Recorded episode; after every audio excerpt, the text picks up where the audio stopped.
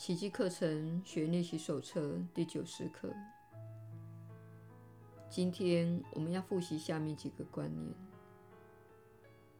七十九，愿我认出问题，以便对症下药。今天我越明白，所有的问题不过显示了我仍然抓紧着某种怨尤不放。我也越了解，解决办法就是让奇迹来取代我的怨尤。今天我愿反复练习，只有一个问题，也只有一种解决办法。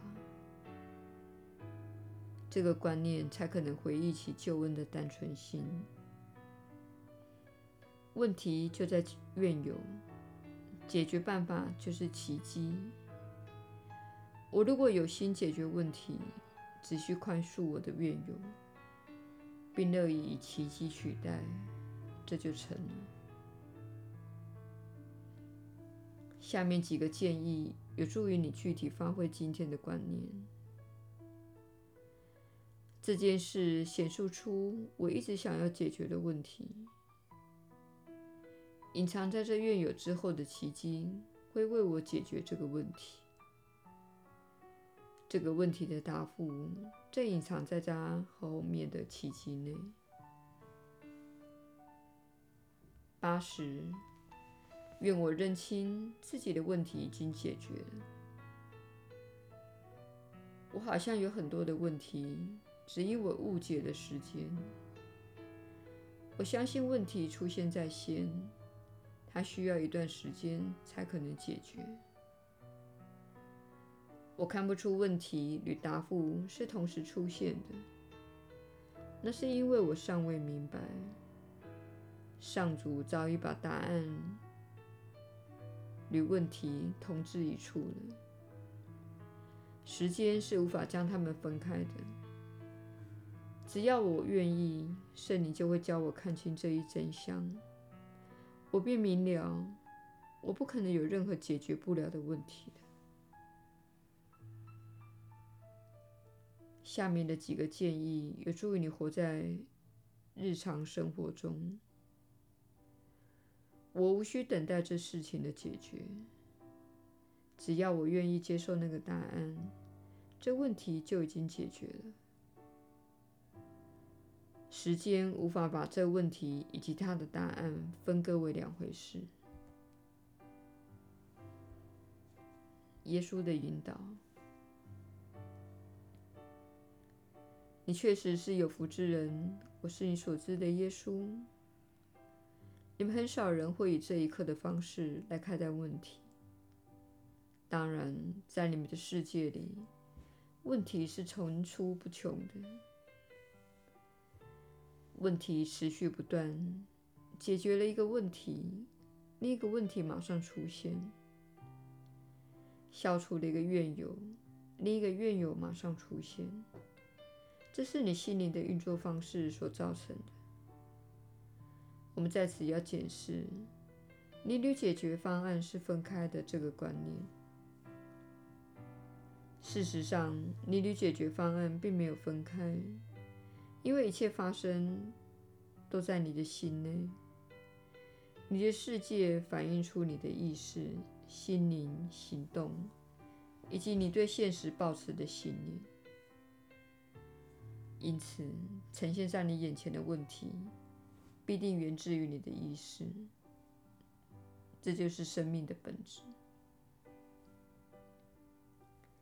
你的人生经验、关系和价值观都是源自于你的意识。